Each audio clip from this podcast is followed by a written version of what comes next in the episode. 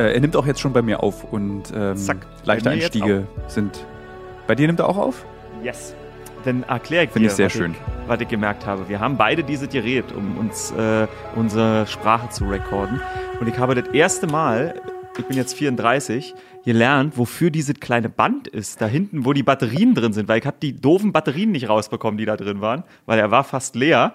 Und jetzt beim Rinsetzen habe ich gemerkt, oh shit, wenn man eine Band drunter macht, äh, in diesem Batterienfach, schwupps, kann man die Batterien einfach rausziehen. Ähm, war ich sehr glücklich, dass ich das heute gelernt habe. Herzlich willkommen bei einer neuen Ausgabe des Thilo Mischke Uncovered Podcast. Mein heutiger Gast, der so wunderschön Brandenburgt ist, Oh ja. der berühmteste Brandenburger Deutschlands, würde ich fast behaupten. Äh, es handelt sich hierbei um Icke Domisch. Er ist bekannt, glaube ich, äh, auf der ganzen Welt und in Deutschland für seine Sportberichterstattung, insbesondere was den American Football betrifft. Und ähm, liebe Hörerinnen, liebe Hörer, ihr braucht nicht gleich wegzuschalten oder auszumachen, weil es geht nicht so vordringend, also es wird nicht im Vordergrund nur um Football gehen, sondern ich interessiere mich ein bisschen für Icke Domischs Leben. Denn ohne dass er das, glaube ich, weiß, gibt es sehr, sehr viele Überschneidungen äh, unseres gemeinsamen Lebens. Und zwar wollen wir gleich einfach anfangen mit der ersten Frage, die ich da vorbereitet habe für dich. Unbedingt. Du bist in der Nähe von KW aufgewachsen. Auf jeden. Und zwar in Deutsch Wusterhausen. Kennst du Deutsch Wusterhausen? Ja, natürlich kenne ich Deutsch Wusterhausen. ähm, vielleicht erkläre ich das ganz kurz auch dir. Äh, Ich bin ja Berliner und meine Eltern hatten ein Gartengrundstück in Eichwalde, was bei Königs Wusterhausen ist, und zwar in der Wilhelm-Busch-Straße. Und ich bin dann immer, dieses Königs Wusterhausen war für mich als kleines Kind, als würde ich in ein anderes Land gefahren sein. Also auch von der Fahrstrecke her. Irgendwie auf der Rückbank des Trabis im Ja. Garten, also von Friedrichshain oder Lichtenberg nach Ja. KW. Das war so gefühlt, naja, so drei, eine dreitägige Anreise mit zwei rauchenden Eltern vorne im Auto und ich hinten. und, ähm, und man hatte das auch das Gefühl, man ist in, in eine andere Zeit gereist. Und auch heute, wenn ich manchmal fahre ich nochmal nach Königs Wusterhausen und laufe diese Straße vom Bahnhof so runter. Ich, ja. Und ja. ja, die kennst du. Und für mich war das immer eine andere Zeit.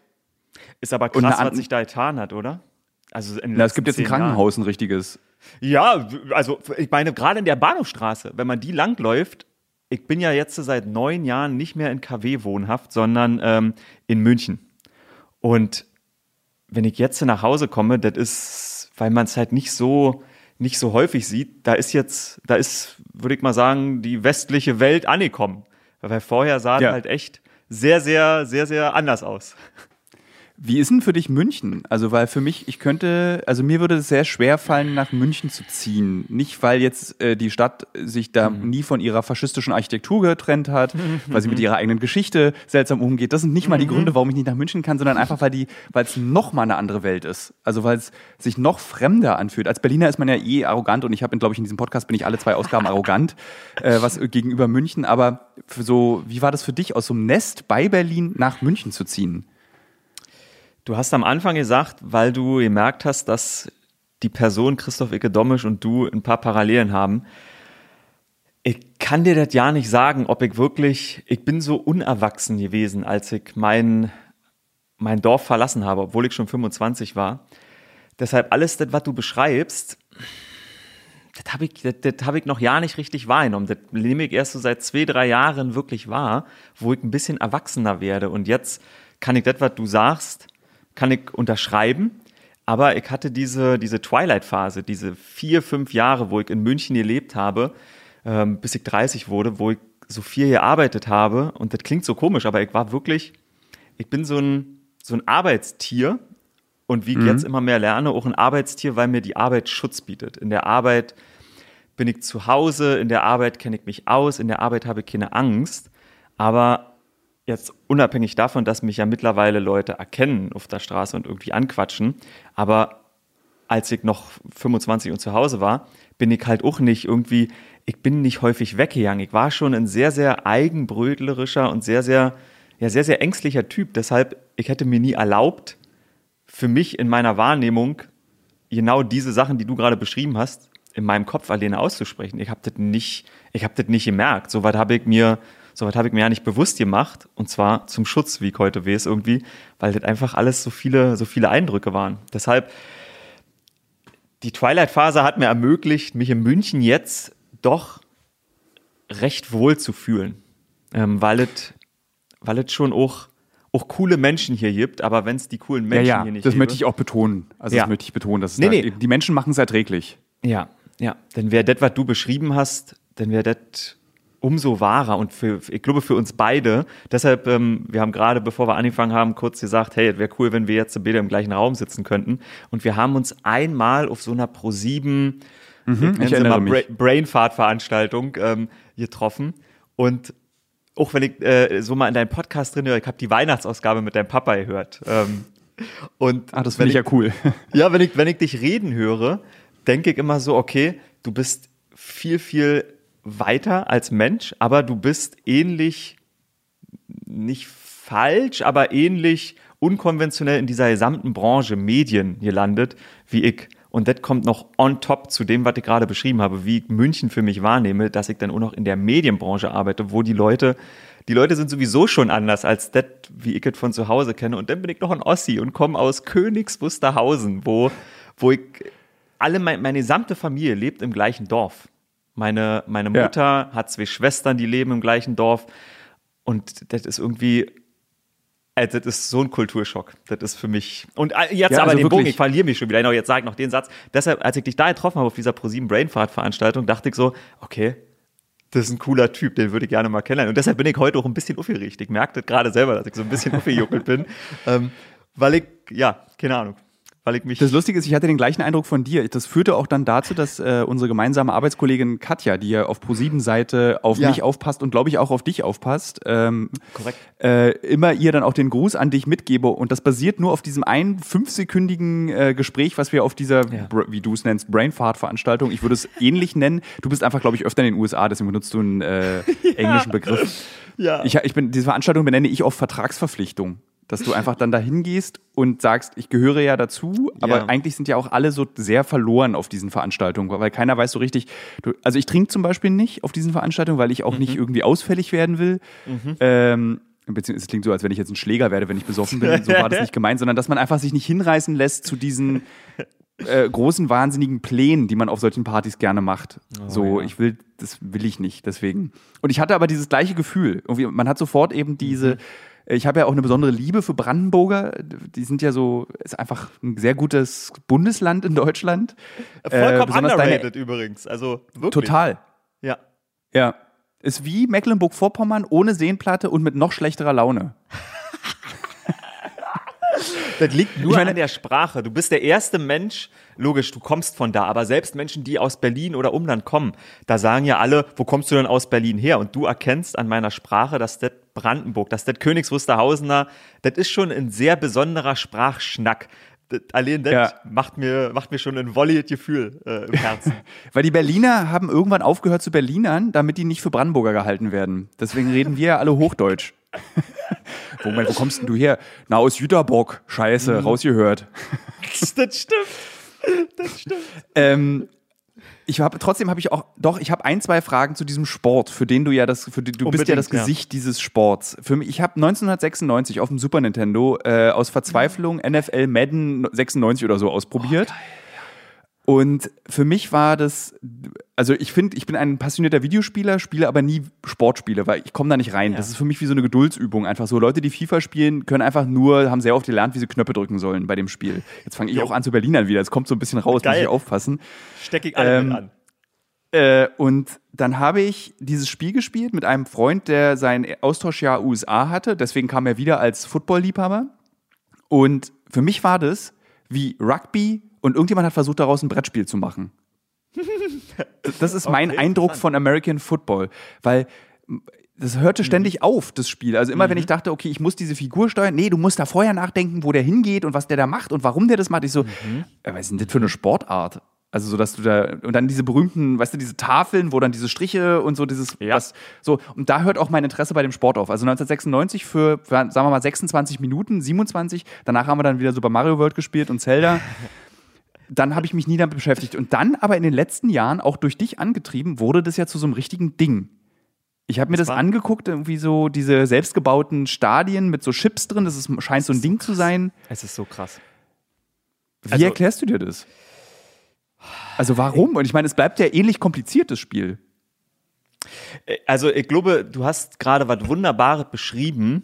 Hm, eigentlich bist du, bist du, ich würde jetzt sagen, der letzte Sportfan, aber du bist eigentlich, du bist eigentlich der pure Sportfan. Wenn jemand aus meiner aus meiner Community, wie es so schön heißt, ähm, der typische Ran-NFL-Gucker, der halt wirklich auch sagt, er hat Ahnung von Football, wenn der dich reden hören würde, würde er sagen, ja, der ist ja kein richtiger Sportfan, der versteht das nicht. Wenn ich dich reden höre, denke ich mir, du bist eigentlich ein purer Sportfan, weil du magst den sportlichen Wettbewerb als solches. So, und jetzt wird's ein bisschen negativ, aber ich meine es ja nicht, sondern das ist einfach meine Erkenntnis. Football ist genau das Gegenteil. Einfach, wie du gerade beschrieben hast, der Amerikaner ist ja auch, der Amerikaner hat, der plant seine Städte, der, der baut irgendwo eine Stadt hin, weil er sagt, da ist jetzt, da ist eine Goldmine, da bauen wir eine Stadt hin, das ist eine Riesenstadt. Also so ist American Football entstanden und das ist durch dieses Militärische unfassbar geprägt und deshalb ist es einfach es ist, es ist die perfekte Symbiose aus, aus westlicher Welt und das ist einfach, das ist genau der Zeitgeist. American Football war ja, ja schon so Anfang der 90er, als, als Sport irgendwie aus Amerika hier rüber geschwappt ist. Michael Jordan ist zwar nicht Footballer, aber Michael Jordan ist da, glaube ich, mit hauptverantwortlich für. Olympischen Spiele. Kevin wurden, Hart. Absolut, ja, Action. genau. Ja, ja, absolut. Äh, Olympische Spiele wurden für Profis zugelassen und die amerikanische Kultur ist so absurd nach Europa und in die Welt verteilt worden und das ist, es ist der Shit gewesen. So Spike Lee, ähm, so Regisseure, McDonalds, das ist ja eigentlich, ist das alles, ist das alles Werbung und Marketing, aber eigentlich sind wir auch alle Kinder und Menschen, die so erzogen sind, dass das der coole Shit ist, den du haben willst. Und American Football hat einfach perfektioniert, genau dieses Lebensgefühl und diesen ganzen Swag zu verkaufen. Und ich glaube, genau darauf fahren die Leute nicht nur ab, sondern genau das benebelt die Leute jetzt auf einmal so, dass sie diesen Sport, der eigentlich, wie du sagst, so zerfasert ist und so uneuropäisch ist. Ein Fußballspiel ist wirklich, ist wirklich so anders. Und das ist ja europäische ja. Kultur. Das also selbst Rugby, also Rugby macht mir. Ja, Rugby, absolut. Ja. ja. Also Rugby zum Beispiel gucke ich mir sehr gerne an, weil das auch in jedem heterosexuellen Mann so eine gewisse Homoerotik auslöst. So viel Kabbeln, so viel sich an den Schlüpfer fassen. Das ist halt auch ein schön anzuguckender Sport. Und du hast da eben so, bei American Football habe ich diese, diese hochmunitionierten, also es gibt so ein Geräusch. Ich habe einen Footballfilm oh, mal ja. geguckt. Ja. Ich habe vergessen, wie er heißt. Aber das, wenn diese Helme aneinander knallen, gibt es so ein ja. Geräusch. Ja. Und das ist für mich dieses Football, so, so ein Knock, so ein hohles Klock. So, und das ist so, ähm, es ist halt auf der einen Seite, ja, es ist halt, es ist halt so, du hast vollkommen recht, das ist natürlich, das habe ich nie so gesehen, das ist halt ein uramerikanischer Sport mit diesem Sicherheitsbedürfnis, aber trotzdem sich schmutzig machen, aber trotzdem vorher festlegen, was passiert. Und wahrscheinlich habe ich. Äh, die, die Heldenreise, die der Amerikaner ja in seinem Sport perfektioniert hat, die ist halt im Football, die ist halt in einer Woche möglich. Du hast montags jemanden, der besoffen, der Footballspieler ist, wo eigentlich der, der normale Mensch zu Hause denkt, der der ist, der trinkt nicht, der, der stellt sein Leben auf den Sport ein und du hast montags jemanden, der besoffen an der Ampel einschläft, ein Spieler nach dem Training, sowas passiert, jedes Jahr wieder. Ja. Und, und der wird eine Woche lang runtergemacht in den Medien und alle sagen, wie kann man den noch behalten? Denn Twitter ist da so ein unfassbar schlimmer, aber auch gleichzeitig guter in der Disziplin, Katalysator. Eine Woche lang wird auf den eingeprügelt und jeder hat noch einen Take und sagt, ja, ich wusste schon immer, der hat eine krumme Nase gehabt, das war klar, dass der so ist. So ist die amerikanische Kultur ja und das klappt da wunderbar. Und am Sonntag steht er dann auf dem Feld, fängt den Touchdown, weil übrigens fast alle da irgendwie durch die mentale und auch die körperliche Belastung in irgendeiner Art und Weise Drogen nehmen, also quasi Schmerzmittel, Alkoholkonsum, das ist so ein unfassbares Thema bei den Footballern, weil die Belastung ja. so stark ist. Aber das wird halt häufig ausgeblendet. Du hast halt den, der an der Ampel äh, einschläft, der wird die Woche über prügelt. Am Sonntag fängt er den Ball für dein Team und alle Fans sagen, geil, der ist inner von uns, der ist auch fehlbar. Ich kaufe mir drei Trikots. Und deshalb klingt jetzt irgendwie negativ vielleicht für einen echten Football-Fan. Deshalb, wenn das jetzt ein, ein echter Football-Fan, wenn das jetzt einer hört, der eigentlich ich glaub, unsere das Sendung verzeihen dir die echten, das verzeihen ich, die dir. Da bin ich mir, da bin ich mir zum Beispiel nicht so sicher. Da muss ich dir, muss ich dir stehen. Da bin ich mir nicht so sicher, weil die, die, die, die Faszination an Football oder der, der Hype, der ist ja schon, wie du gerade gesagt hast, der ist ja schon besonders und der war so nicht vorhersehbar. Und der wurde ja auch schon nee. über viele, viele Jahre versucht. Selbst Basketball, hier hinter mir hängt Dirk Nowitzki. Ich hatte das Glück, bei seinem letzten Spiel in äh, Dallas dabei zu sein. Wir hatten den weltbesten Basketballer und selbst dieser US-Sport hat hier nicht richtig Fuß gefasst. Mit Football hat es nicht geklappt. Rugby ist eine Sportart, die in Deutschland zwar okay im Fernsehen funktioniert, aber keiner steht an einer, an einer Ampel neben jemanden, weil er ein Cap auf hat und sagt, Alter, du guckst auch Rugby, lass mal drüber quatschen. Und Football hat genau das gerade geschafft, auf eine unerklärliche Art und Weise. Und deshalb bin ich mir nicht sicher, ob die Leute das, ob die Leute das verstehen, weil wir haben das schon nicht bewusst, aber durch die, durch die Kombination, die da on air zustande gekommen ist. Also mhm. jemand wie mir, der Königs Wusterhausener, der, was ich gerade am Anfang gesagt habe, mega unsicher eigentlich mit sich selber ist, der sitzt auf immer im Fernsehen und ist da an einer Position, wo er sich sicher fühlt, weil ich einfach weiß, dass ich amerikanische Kultur, seitdem ich zwölf bin, so in meine Venen initiiert bekommen habe, da kommen wir gleich so zu. konsumiere. Da habe ich noch ein paar Fragen zu. Auf jeden. So, und dann sitzt da so jemand im Studio, der da nicht drüber nachdenkt und eigentlich auch die Mechanismen im Fernsehen nicht versteht. Dann sitzt da Patrick Isume, ein farbiger, der im Fernsehen in Deutschland, farbiger sagt man nicht mehr, ein schwarzer, der in Deutschland im Fernsehen einen Sport analysieren darf. Das ist übrigens auch eine Revolution, weil soweit gab es vorher mhm. nicht. Frauen dürfen nicht mal Fußballspiele kommentieren, da gibt es immer noch einen Ufriss drüber. So, und dann sitzt da Frank Buschmann, der Meister seiner Disziplin, der halt durch Schlag den Raab in Deutschland so eine Bekanntheit erlangt hat und dann kommt diese Welle von Sportfans, die seinen Sportkommentar geil fanden und mittlerweile war der aber war der Talk of Town, man kannte den, weil man Schlag den Raab geguckt hat und diese Dreierkombination, die hat da schon wie soll ich sagen, nicht eine, nicht eine Benebeltheit, das ist auch, klingt so negativ, ich meine es aber nicht negativ, aber das hat die Leute schon so benebelt und so eine Wohlfühligkeit erzeugt, dass einfach Football is Family, was die NFL selber auch noch als ihren ja. Claim hat, das ist für die Leute so und das ist, das ist eine, es gibt so wenig Greifbares. Fußballer sind so, so, wirken so weit weg und wir sind einfach so ein bisschen der Katalysator gewesen, weil wir einfach nah dran waren. Wer uns, bei uns konnte man sich irgendwie, konnte man sich irgendwie nachvollziehen. Ich sage immer, Frank Buschmann ist der Onkel, den man in der Familie hat, der ein bisschen zu viel labert, wenn man zum Familienfest kommt und wo man, wo man denkt, oh nee, jetzt labert er wieder. Aber wenn man noch eine Geschichte, nicht, noch eine Geschichte, genau. Und ach, die hast du ja noch nie erzählt. Interessant. Und dann lacht er wieder über seine eigenen Witze. Aber wenn du wenn der nicht da wäre in der Familie und du kommst zusammen, denkst du dir, scheiße, er fehlt. Dann denkst du dir, fuck, wo ist, wo ist Onkel Buschi? Deshalb, das ist schon, glaube ich, da sind sehr, sehr viele Faktoren zusammengekommen und dann, ja.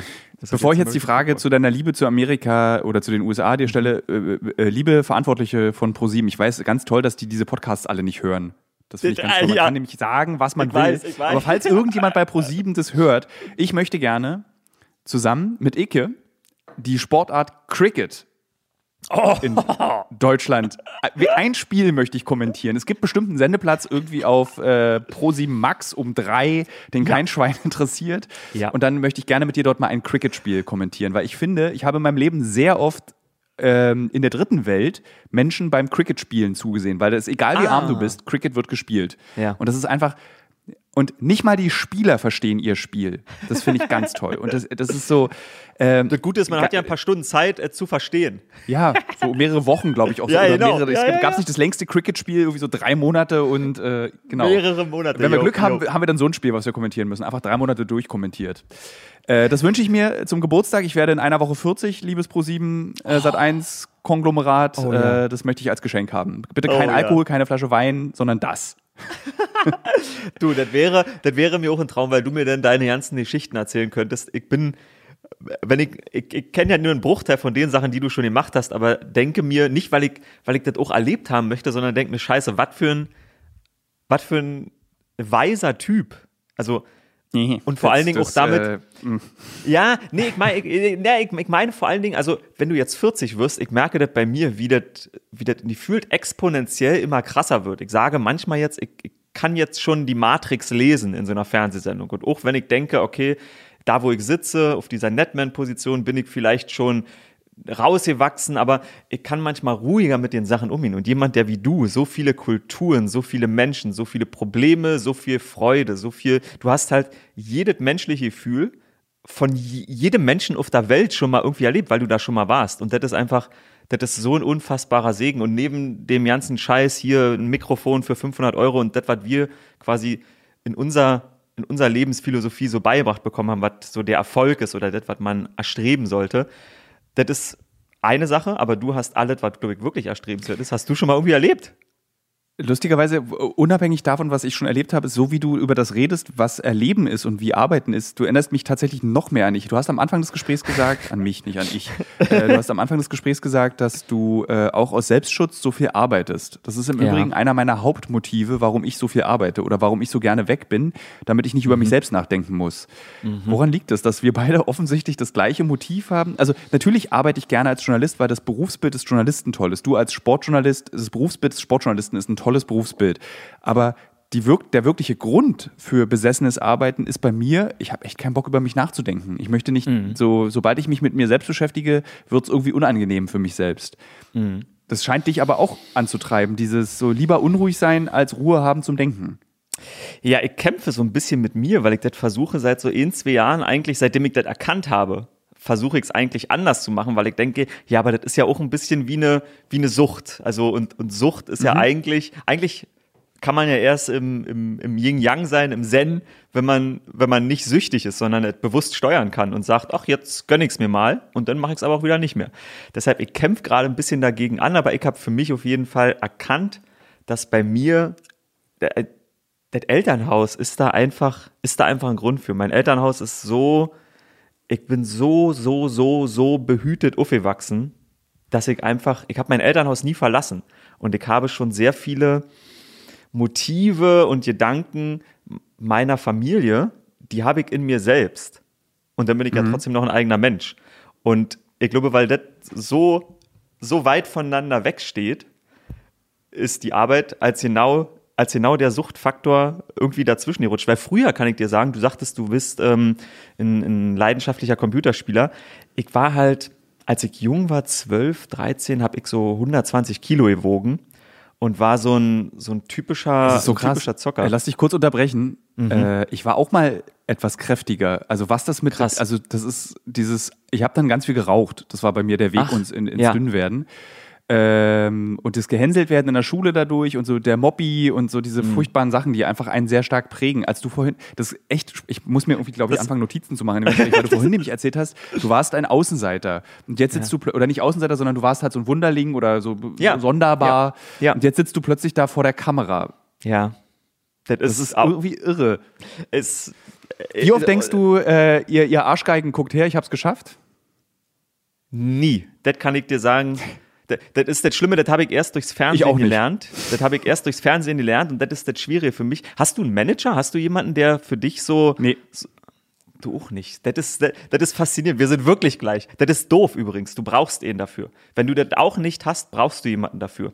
Ich habe es versucht, um ehrlich zu sein, also um hier mal eine mhm. ganz private Information zu teilen. Ich hatte vor kurzem ein, ähm, wir haben es ausprobiert und haben nach einem halben Jahr in Deutschland relativ bekannter Manager. Ja. Ähm, aber ich habe das war, das hat nicht funktioniert, weil ich will meine Inhalte und Sachen ja. alle alleine verhandeln. Ich möchte gerne für, ich möchte mich mit Pro7 treffen und sagen, das und das möchte ich gerne machen, das und das würde ich gerne ausprobieren. Dieses Thema interessiert mich. Und mhm. ich binde das nicht an ein Preisschild.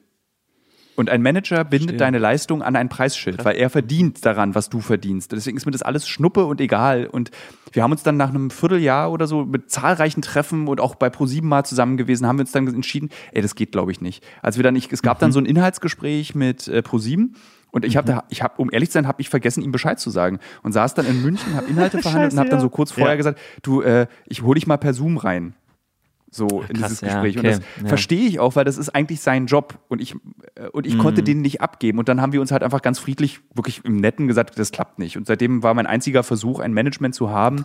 Und auch mein Bedürfnis ist damit befriedigt. Also so. Aber hast du nicht Angst? Ich, ich, ich weiß nicht, ob das ein, ich versuche immer auch so langsam so ein bisschen zu lernen, okay, was, das ist, glaube ich, ganz wichtig bei unseren, sind, sind deine Eltern so 60? Wie alt ist dein Papa? Ja, meine Mutter ja. ist 62, mein Vater ist ja. 67, 68, ja. Und die kommen auch, die oh, sind die hören den Podcast. Osten. Meine Mutter ist, meine Mutter ist 53 und mein Vater ist, der darf 67 sein. Meine Mutter ist auf jeden Fall noch nicht 60. Mutti, jetzt bitte du mach weiter. Ich glaube, ich glaube, das ist für uns äh, als, als Söhne ganz wichtig, bei, bei der Generation auch zu verstehen, was hat so Nachkriegszeit erzeugt bei, bei Ostdeutschen, wie sind die dadurch geprägt und deshalb jetzt meine Frage, das war die Introduction, ja. hast du nicht Angst, ohne Manager dass du dich unter Wert verkaufst? Also ich weiß, dass das für mich Ja. echt, das ist für mich, das stellt mich vor große Probleme. Auch im Zwischenmenschlichen. Das, das stellt mich vor Ja, Probleme. also mit Unterwert meinst du wahrscheinlich einfach den Tag. Nennen wir es einfach den Tagessatz oder was du bekommst oder was deine Exklusivitätsvergütung ist. Ja, dieses Gefühl. nicht mal nur Geld, Hatte auch was du machen kannst. Also du, du. ach so, nee, das deshalb- nicht. Da bin ich so super arrogant. Das ist so einfach so, ich mache nur das, was Das ich möchte will. ich gerne haben. Ja, das möchte ich gerne haben. So, ich will da ist nur- meine Angst zu also- groß. Nee, ich, also ich mache nur Sachen, die ich will, aber ich bin auch bereit, Dinge zu tun, die ich nicht will, weil ich weiß, ich kann dann meine Sachen machen, die ich will. Glaubst du ernsthaft, dass mein, ähm, Ich verstehe, äh, ja. mein, äh, mein ähm, Bedürfnis groß war, einen Bierbanktest für Galileo zu machen? Oder irgendwie mit einem Bob die Bahn runterzufahren, um zu gucken, ob Winterjacken zerreißen oder einen Koffer aus dem Flugzeug zu werfen? Nee, aber ich wusste, ich kann jetzt auch nicht sagen, ich möchte sofort die große Kriegsreportage machen, sondern ich will ja Mhm. auch erstmal lernen, wie funktioniert diese Branche. Und ich war sehr dankbar dafür, dass ich bei Galileo diesen Quatsch machen durfte, weil ich dann einfach ganz viele Dinge gelernt habe. Aber wenn jetzt eben jemand sagen würde, Tilo, wir würden gerne wieder wollen, dass du eine Bierbank zerstörst, dann würde ich sagen, ah, ich glaube, die Zeit ist vorbei. So, ähm, aber ich bin Interessant. und das, ich, ich, ich glaube auch, wenn ich mir deine Vita angucke, du bist, du hast ja nicht, du willst ja nicht Fernsehstar werden, sondern du bist Sportjournalist, du bist Sportmanagement, hast du studiert, du hast bei Fritz einen Sender, der für mich sehr wichtig auch war in meiner Jugend, Oh äh, ja. für den ich auch mal gearbeitet habe tatsächlich für ganz Oh ein ja. Jahr und es hat mir sehr viel Spaß gemacht. Geil. Ähm, In Äh, Potsdam hast damals? eben Waren die schon in Potsdam? Oder wo saß Fritz in damals? Potsdam, ge- nee, Ja, also ich ja. bin jetzt nicht 100, äh, sondern in, in Potsdam. Ich äh, weiß ja nicht, ich wie lange die bei, da schon sitzen. Äh, die sitzen da schon sehr. Also ich, als ich da gearbeitet habe, waren die auf jeden Fall in Potsdam. Ob sie, als ich als Jugendlicher gehört habe, in Potsdam saßen, das weiß ich nicht. Aber ich habe damals Ja. mit Kuttner eine Sendung gehört im Blue Moon. Und dann durfte ich mit, ich glaube, da war ich irgendwie Anfang 30, mit Caro Corneli ein Jahr lang, einmal im Monat eine Blue Moon und danach dieses, was in ganz Deutschland läuft, äh, Ach, Late nee, Line Geil. Ja. machen. Und das war Krass. so, das war so, weißt du, so, und das war das einzige Mal in meinem Leben, wo ich wirklich gesagt, nee, zweimal gab es es. Ich wollte auch mal für einen Stern arbeiten. Das waren die zwei Dinge, die ich mal Mhm. machen wollte. Ich möchte gerne mal bei Radio Fritz was machen und ich würde gerne mal für einen Stern schreiben. Aber ich hatte nie die Absicht, ich möchte ins Fernsehen und ich möchte erkannt Mhm. werden, sondern ich hatte immer so, ich will unbedingt mal in die Antarktis. Ich möchte gerne Mhm. mal wissen, wie fühlt sich Krieg an. Ich will mal wissen, wie ist es im Kongo. So ist mein Arbeitsleben strukturiert. Deswegen kann ich mich nicht unter Wert verkaufen, weil davon gibt es nicht so viele, die das sagen, die möchten das gerne. Und es gibt keinen Wertmaßstab an meinen eigenen Wunsch. Mhm. Deswegen ja. musst du diese Angst gar nicht haben. Ich dachte gerade, du meinst Geldwert, aber du meinst Inhalt, also das, was du machen möchtest. Wie immer, wie immer bei mir, ich vermische mal alles. Das ist auch so ein großes Problem, dass ich immer Äpfel und Birnen nicht nur vergleiche, sondern auch vermische und aus, aus banalig oder banalen Dingen, die ich wahrnehme, dann auch wichtige Dinge damit in, in, ins Verhältnis setze. Deshalb, ich glaube, ich meine alles. Ich meine sowohl Geld als auch, als auch Inhalt, aber das ist schon, also das hilft mir schon wieder weiter, was du gerade erzählt hast. Da habe ich noch nie über mich selber drüber nachgedacht. Und Das bei ist Geld ist es immer so, ähm, klar, ich hatte ganz lange Zeit dieses, Entschuldigung, äh, ganz lange Zeit dieses Gefühl, man, ich müsste doch eigentlich mehr dafür bekommen, dass ich abgeknallt werden könnte. Und aber ich war immer glücklich. Also ich konnte irgendwie, weißt du, ich konnte mein Leben leben und ich habe irgendwie Ja. so ein relativ so, das war dann, ich habe das so gebunden an, ich möchte meine Miete zahlen, bis heute eigentlich. Und ich möchte mir, wenn ich betrunken bin, mit dem Taxi nach Hause fahren. Und diese 10 Euro dürfen mich jetzt nicht verunsichern. Das ist so ein bisschen das, ich hatte, wollte nie ein Ferrari, ich will kein Haus, äh, das habe ich alles nicht. So, deswegen, Ja. mir fehlt auch der, das könnte vielleicht die ostdeutsche Erziehung sein, mir fehlt der Werte, also der Kosmos. Ich weiß gar nicht, was Ja. ich mir leisten können will. So. Dito, Weil- absolut. Ich habe alles, was ich brauche. Das geht mir ernst, das kann ich genauso wie du. Aber bei mir ist trotzdem noch durch, durch irgendwie so eine Angst und Unsicherheit bin ich Das trotzdem. München. München hatte ich versaut. Das kann sein. Das kann wirklich sein. Wie gesagt, so, äh, auch so unbeschrieben, wie ich hergekommen bin. Mich, also, mich hat, glaube ich, unbewusst sehr diese Medienwelt schon geprägt, als ich 25 war, was ich, was ich immer mehr mal herausfinden müsste, weil diese, diese Unsicherheit, sich unter Wert zu verkaufen, ich weiß nicht warum, aber die ist bei mir schon, die ist bei mir schon noch sehr ausgeprägt und das, das, zerreißt mich, könnte weil aber ich auch- diese, dieses Selbstverständnis, was du gerade gesagt hast, es gibt nicht so viele, die das alles machen wollen, ähm, was du alles gerne machen möchtest, also abgeknallt etc., was du erzählt hast. Ja. Das habe ich so ja nicht. So, so nimm, weil ich Aber guck mal, was du machst, ist so, du bist für mich, du bist, wenn ich über American Football nachdenke, kommt 1996, Madden NFL und du. Also das gibt nicht so viele. Äh, Ja. Und weißt du dann, vielleicht, es gibt wahrscheinlich sehr viele, die sich für American Football interessieren und die auch darüber reden könnten, aber dann fehlt Mhm. ja trotzdem dieses brandenburgisch Saloppe. Nenne ich es jetzt einfach okay. mal, Ja, dann, ja. also das ist, du bist ja mehr als nur deine Funktion. Deswegen wirst du ja auch zum Beispiel eine Anekdote, ein Freund von mir, mit dem ich einmal im Jahr wandern gehe, der heißt Karl und der erzählte mir vor drei Jahren, er liebt American Football neuerdings. Und ich so, warum das denn? Da gibt es diesen mit den langen Haaren. Der macht es so, dass ich das gucken will. Also das ist dein Verdienst. Krass. So, und Okay. deswegen, das macht dich eben auch eben begehrenswert. Und wahrscheinlich kann man dafür mehr Geld verlangen, aber pff, dafür darfst du eben was, dafür darfst du das machen, was dich auch glücklich macht. Also du hattest jetzt, um jetzt endlich mal diesen Bogen zu ziehen zu Ja. der Amerika-Frage, du meintest, dass du seit du zwölf bist, äh, interessierst du dich für die USA. Bevor du mir diese Frage beantwortest, müssen wir einmal kurz, äh, lieber Schnitt, äh, jetzt kommt, bei mir stand gerade da, in zehn Minuten ist diese Lizenz hier irgendwie. Dabei dachte ich, hätten wir so einen Profi-Account, dass wir unendlich lange zoomen können. Stand es bei dir auch da? Nö, nö, das hat Poppte gerade so ein Fenster auf. gesehen, vielleicht. Äh, dann, dann, wenn, hast, ähm, gib mir dann mal gleich deine Handynummer. Ja. Machen wir das mal. Ah, jetzt bist du weg. Nee, doch nicht. Nee, sorry, ich hab irgendwo äh, gewischt. Äh.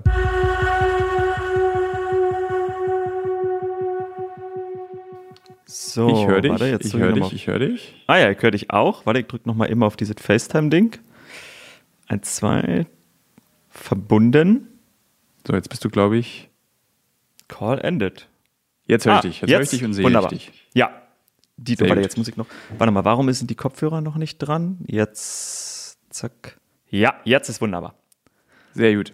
Ähm, dann jetzt wieder mal, mache ich mal den Einstieg äh, nochmal zurück. Also diese, diese, was ich mich auch frage, ist, woher diese Begeisterung für die USA kommt. Und ich weiß, dass unsere Eltern eigentlich mit 1990 war für viele so USA ist das Ziel, das ist das Land. Und ich habe mich immer gefragt, warst du auch einer von denen, die 1996 auf ihrem Schüleraustausch als veränderter Mensch wiederkam und du hast das alles mitgenommen oder hast du dir das über die Popkultur erarbeitet?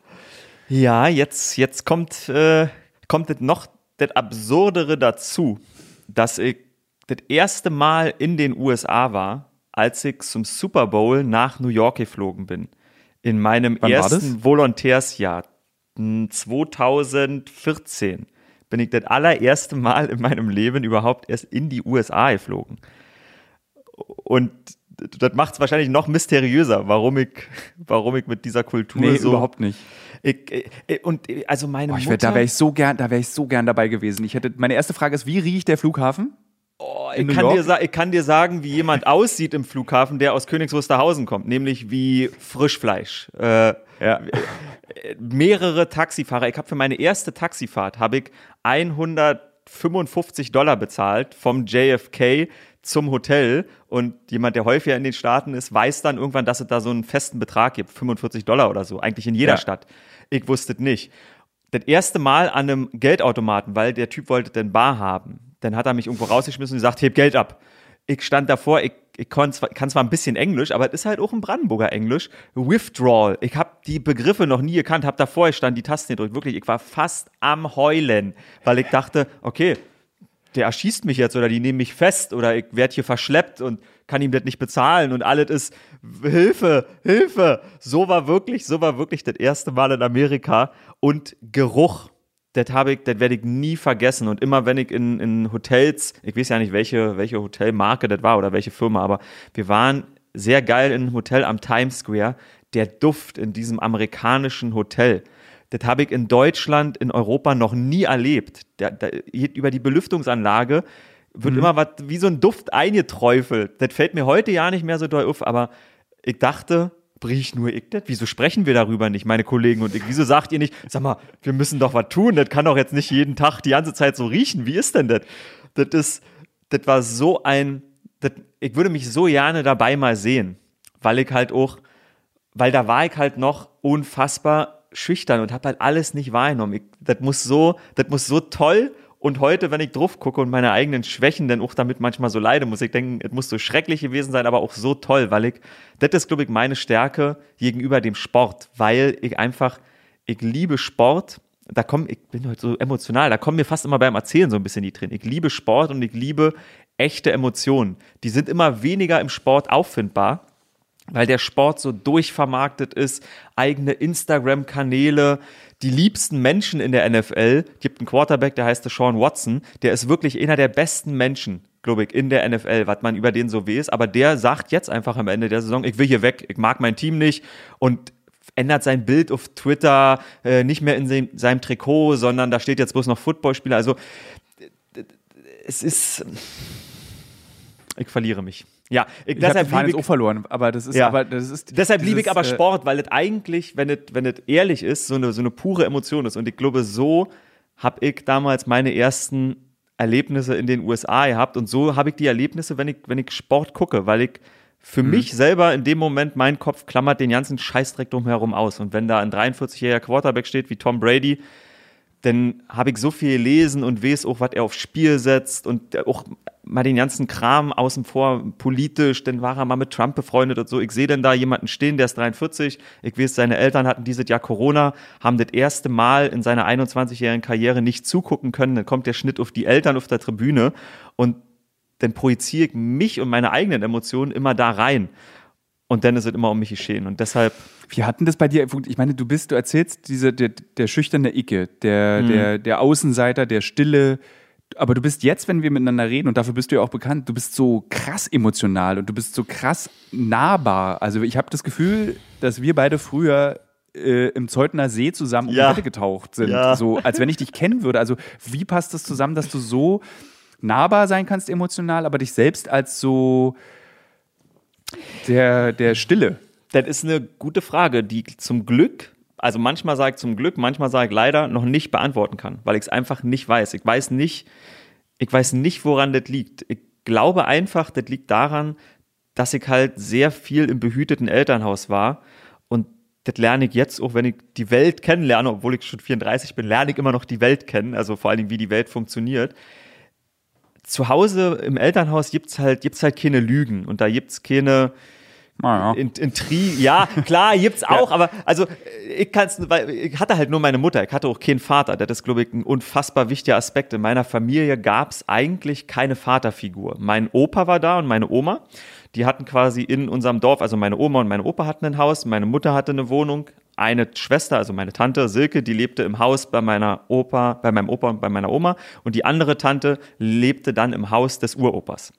Und mein Opa war da und das war der einzige Mann in dieser Familie, also vor allen Dingen der einzig, ich nenne es jetzt mal respektierte Mann. Meine Mutter hatte keinen Mann, mein Erzeuger gab es eigentlich nicht bei uns und äh, ihre Schwestern hatten zwar Männer, aber die waren halt nicht, das waren halt nicht die Domischs. Deshalb, das waren halt nur ja. so, die waren halt nur so dabei. Anja heiratet. Ja, Anja, genau, richtig. Und auch das spielt, glaube ich, spielt eine wichtige Rolle, weil ich halt auch, als ich noch sehr, sehr jung war, obwohl ich halt manchmal wie sechs immer noch bin. Auch so, wenn, wenn ich mich so gebe, merke ich selber so, ich steuere das nicht, aber dann, dann denke ich so über mich nach und denke, okay, krass, manchmal bin ich auch wie ein Kind. Und zwar äh, sympathisch irgendwie, aber ich bin auch wie ein Kind. Und trotzdem war ich in meiner Familie Kind und gleichzeitig so ein bisschen, so ein bisschen auch Vater. Und deshalb bei uns waren Emotionen, man spricht nicht über Emotionen oder wie einem geht, aber man war immer bockehrlich, bockoffen. Man hat immer, man hat immer ja. erzählt, wie man sich gefühlt hat. Und zwar ohne Netz und doppelten Boden. Also das war, wenn mich jemand angekotzt hat, wenn meine Tante mich angekotzt hat, hat er gesagt, Silke, das kotzt mich jetzt an. Und zwar so, wie man es halt eigentlich ja in der Gesellschaft nicht macht. Man hat ja so Konventionen und weiß auch, wie man sich, wenn man, wenn du jetzt bei ProSieben auf der Veranstaltung bist, dann kannst du ja nicht zu Daniel Rosemann und wenn du diese letzte Samstagabendshow gesehen hast, die vielleicht doof war oder lächerlich war, dann gehst du ja nicht hin und sagst, die war lächerlich. Doch. Oh, ich nehme mich auch. Und das ist das Problem. Ich nehme mich auch. Und das ist. Doch, und das kannst du auch machen. Und ich habe auch das, ich habe auch in, in, der Medienbranche gelernt, die ja ganz anders sozialisiert ist als wir beide. Ja. Das ist eigentlich auch sehr willkommen, dass du mal sagst, das ist Kacke. Stimmt. Das so. stimmt. So, ich verstehe, warum ihr es gemacht habt, oder, aber ich persönlich fand es schlecht. Also zum Beispiel meine Arbeit bei ProSieben hat eigentlich damit begonnen, dass ich gesagt habe, ey, ProSieben, äh, Galileo ist scheiße. Das mhm. kann man viel geiler machen. Lasst mhm. uns doch mal ausprobieren, es geiler zu machen. Nicht, also wie gesagt, Galileo ist nicht scheiße, aber Galileo, Galileo ist halt eine meinst, uralte ja. Sendung, die sich immer wieder überholt und du musst irgendwie auch mal sagen, das ist doof. Mhm. Man muss das mal mhm. klüger mhm. machen. Oder eben ein Satz, der, der ganz mittlerweile einfach auch wahr ist. Der Zuschauer ist nicht so doof, wie man denkt. Überhaupt so, nicht. Das, der Beweis ist eben uncovered oder eben das, das Rechtsextrem-Spezial. Ja. Der, das, sind, das sind komplexe Inhalte, die komplex erzählt werden und der Zuschauer versteht's. Und meine Aufgabe ist es, und selbst wenn du einen doofen Zuschauer, also es gibt genug doofe Menschen, doof sein ist Natürlich. nicht doofes. So. Nee. Ja. Aber selbst wenn du das guckst, ist kein Vergehen. Doof sein ist kein Vergehen, ja. Genau, dann vielleicht fängt es danach, ach, ich google mal. Oder ich gucke mal bei Wikipedia. Oder so, ist doch super. 100 Prozent. Und so, also das treibt mich, das weiß ich, das treibt mich auch an und deshalb liebe ich einfach, deshalb, deshalb kann ich so sein, wie ich bin, weil ich da, da glaube ich einfach, also das, das gibt wenig Werte, an die ich wirklich glaube, aber Interesse am anderen, am Menschen, am Neuen, mhm. das ist, das ist entscheidend. Und dann ist es so ja viel besser, wenn man doof ist, weil, also doof, naiv, meine ich, in, in, in ja. der Situation, weil dann ist man offen und dann sagt man halt Dinge, die man selber denkt und empfindet, ohne das schon vorher reflektiert zu haben. Oh, könnte den jetzt kränken? In welche Richtung interpretiert der das? Ja. Ich glaube, ähm, was dir und auch mir, das, zumindest habe ich das so wahrgenommen, als Attribut gegeben wird, ist authentisch. Und mhm. ich glaube, dieses authentisch wird verwechselt. Wort. Ja, ich auch. Ich hasse es nicht, aber es ist so, äh, weißt du, aber es wird verwechselt mit ehrlich. Ja. Wenn jemand ehrlich ist, gilt er als authentisch. Und authentisch mhm. ist so wie so, wie so ein Oberbegriff, schön. So, jemand kann schön, du bist schön. Was heißt denn das eigentlich? So, du bist authentisch. Was bedeutet das eigentlich? Und ich glaube, mhm. Authentizität bedeutet letztendlich nur, dass du das sagst, was du auch wirklich meinst. Mhm. Und äh, mhm. wenn Menschen eben nicht das sagen, was sie wirklich meinen, tun sie das ja meistens aus Selbstschutz. So. Absolut. Und ich vermute, dass ja. das, was du erzählt hast, ist, bei mir gibt es auch nichts zu schützen.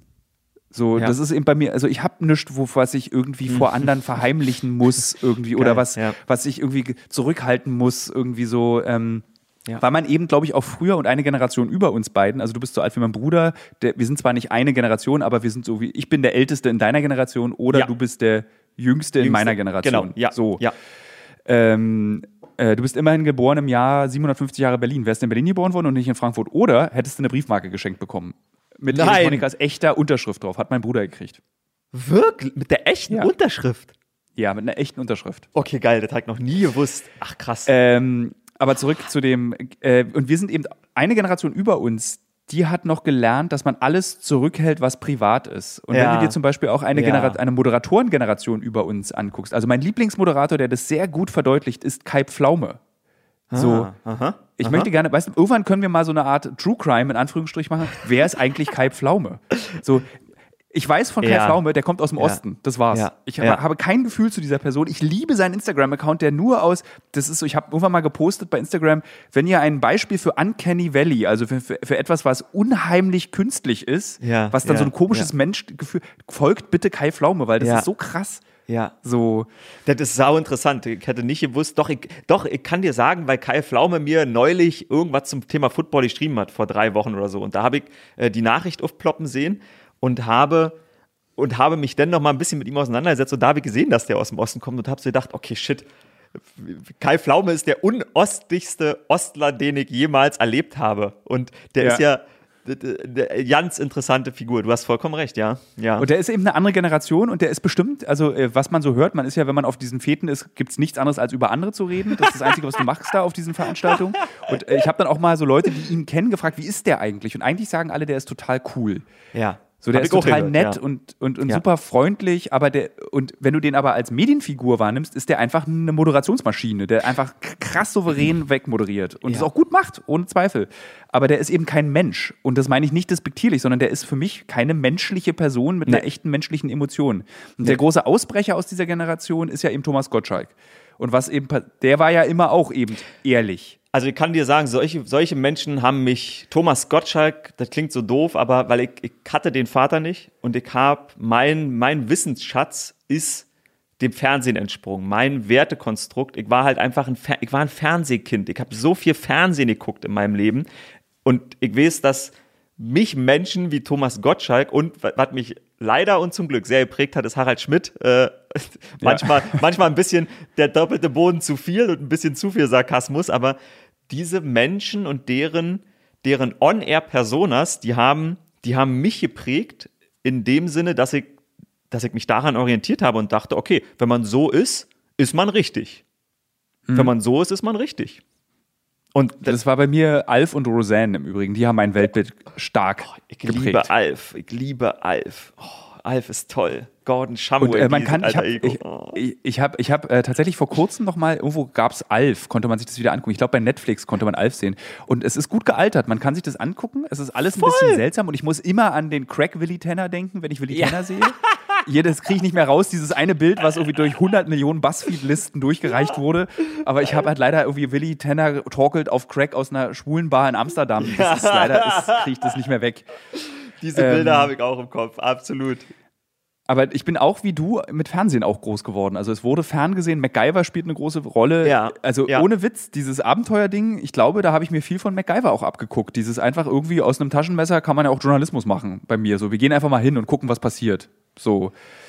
Das ist, und, das, das kann ich mir gut vorstellen. Absolut, ja. Und dich wollte ich noch fragen, also das sind die Einflüsse und würdest du sagen, Sport kann auch eine Vaterfigur sein? Weil diese Werte, die Sport vermittelt, sind ja so traditionell väterliche Werte auch. Ja. Ohne, also in einem sexistischen Weltbild, in dem wir einfach noch groß geworden sind. Ich betone ja, einfach nochmal so. Vollkommen. Ja. Ich glaube, ich glaube, das ist ein Grund, warum ich, warum ich Sport für mich sehr als, als Zuflucht gesehen habe, auch wenn ich selber nicht groß partizipieren konnte. Ich habe zwar Fußball ein bisschen gespielt, aber war halt, konnte mich nicht so bewegen und war auch nicht sonderlich gut. Und als ich so 17, 18, als ich dann lustigerweise dünner war, ähm, habe ich keinen Sport mehr gemacht, weil ich Angst habe, nicht gut genug zu sein, wie mhm. so ziemlich immer. Ähm, und Sport war für mich, Sport, ja, war für mich eine Vaterfigur. Ich war halt sehr äh, eingeschossen auf den Mann. Ich muss wieder auf Dirk Nowitzki zeigen. Der war schon, ich bin halt nachts aufgestanden, 2002, Du siehst ja auch ein bisschen aus wie der, ne? Ja, ja. Also hat ja wahrscheinlich, bin ich nicht der erste Mensch, der dir das sagt. Äh. Das war für mich so geil, als ich Dirk Nowitzki das erste Mal getroffen habe. Den habe ich jetzt schon fünf, sechs Mal in meinem Leben getroffen. Ähm, und den ersten Abend, wo wir ihn getroffen haben, war das der erste oder war das der zweite Mal? Nee, ich glaube, das war das erste Mal, als wir ihn getroffen haben. Da war ich mit Frank Buschmann in Ljubljana. Da hat, klar, wo dreht äh, die Diba äh, ihren Werbespot mit Dirk Nowitzki? Natürlich in Ljubljana, da wo, wo man die Werbespots billig drehen ist. muss. Ja, genau, billig ja. ist, ja. ähm, und Dirk Nowitzki trinkt kein Alkohol und der trinkt nicht mal Saftschorle während der Saison, weil seine Knochen sonst irgendwie knacken oder geknackt haben. Und an dem Abend hat er ein Glas Wein getrunken, weil sein Mentor Holger Geschwindner ähm, Geburtstag hatte. Und dann saß ich da auf einmal mit Dirk Nowitzki in so einer Kneipe in Ljubljana zu 10, zu 12 mit der Entourage, mit Buschmann und das wurde geratscht.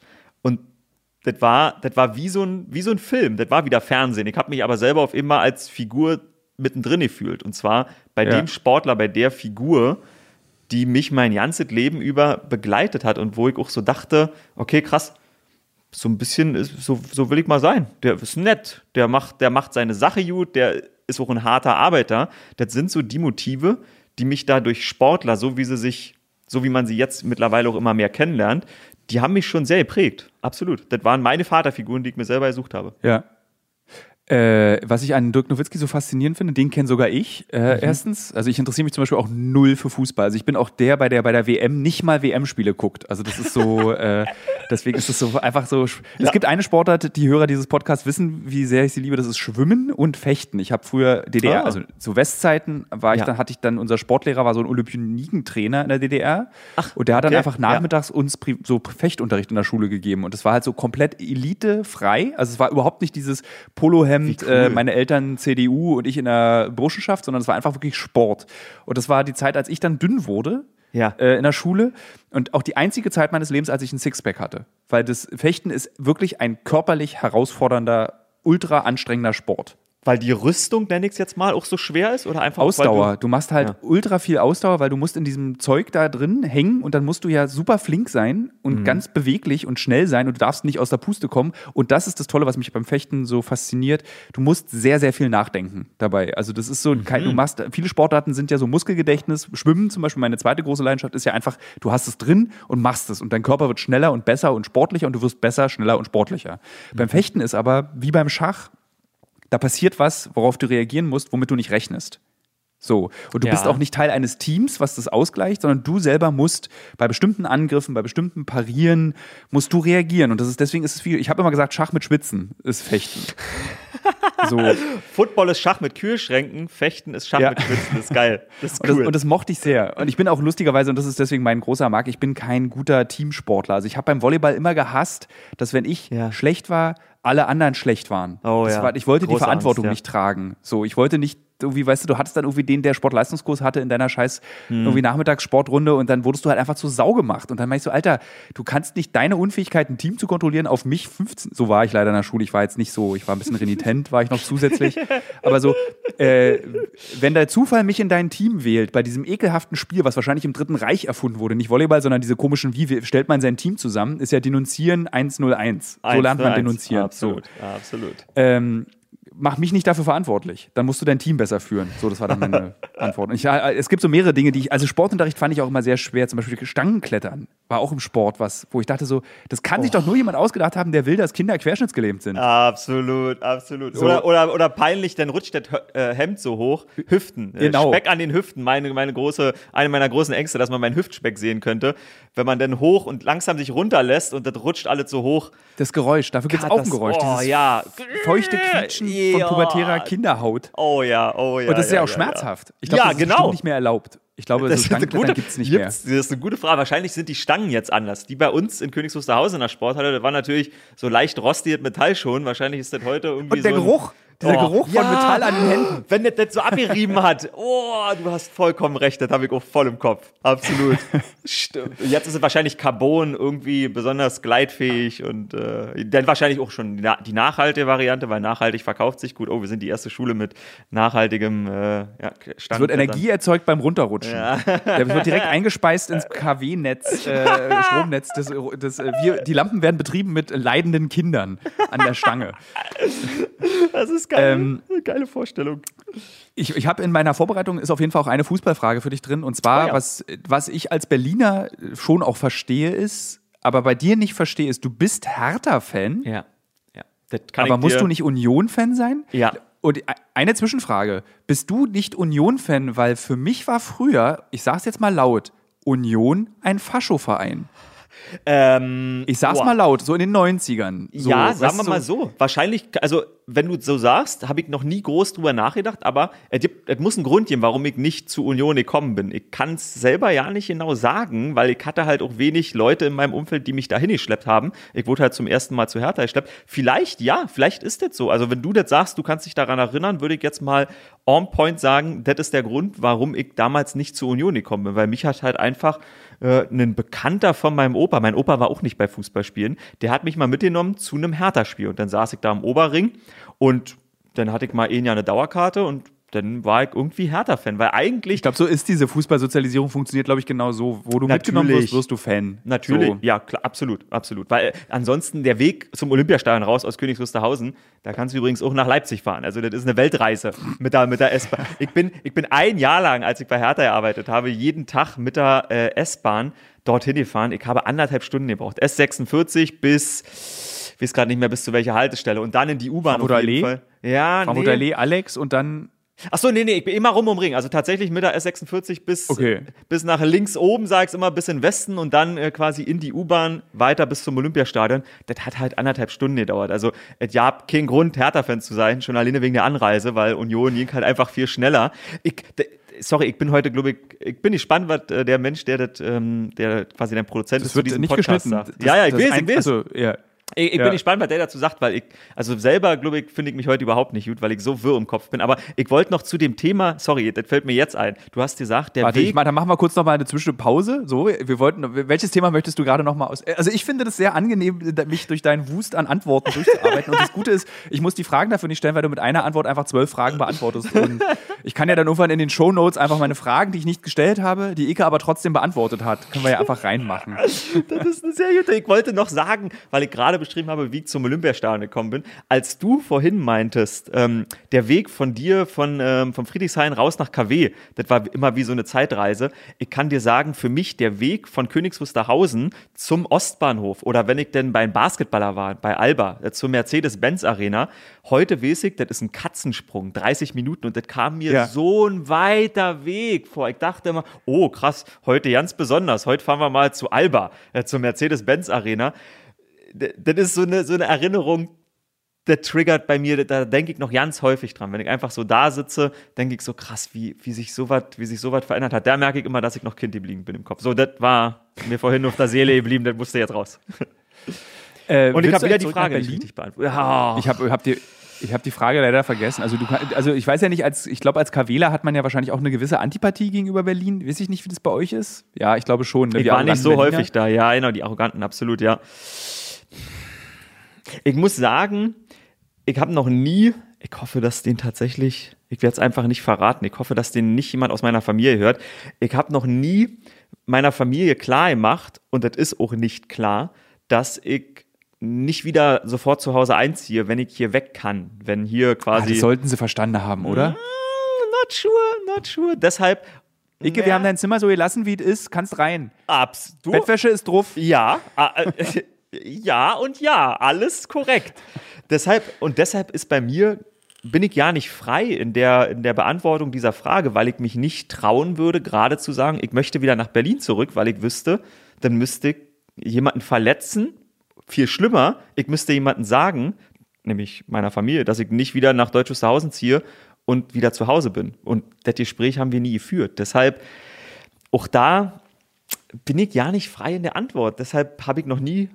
Ich kann nicht sagen, dass ich freiwillig jetzt in München bin. Weil der Grund, warum ich in München bin, ist, dass ich damals einfach unbewusst hat mein, mein Geist gemerkt, okay, das ist zwar cool hier zu Hause, aber ich muss jetzt, ich muss jetzt langsam auch mal erwachsen werden. Das muss jetzt langsam mal was passieren, weil äh, er geht mir zwar gut, aber eigentlich, eigentlich, das, was ich beschrieben habe, warum ich in Anführungsstrichen dich anhimmle und warum ich heute ein bisschen aufgeregt bin, ist, weil du genau das, was ich als erstrebenswert erachte, machen kannst. Du lernst Kulturen kennen, du lernst andere Menschen, Meinungen, Gefühle kennen. Und ich wusste mit 25, okay, shit, wenn ich jetzt nicht den Cut mache und hier wirklich weggehe, also weit weggehe, dass ich nicht jeden Tag, ich werde halt jeden Tag meine Wäsche nach Hause gebracht zum Waschen. Ich wäre jeden Tag zum Essen einfach nach Hause gefahren, weil ich mir auch nicht mal ein Spiegelei machen konnte.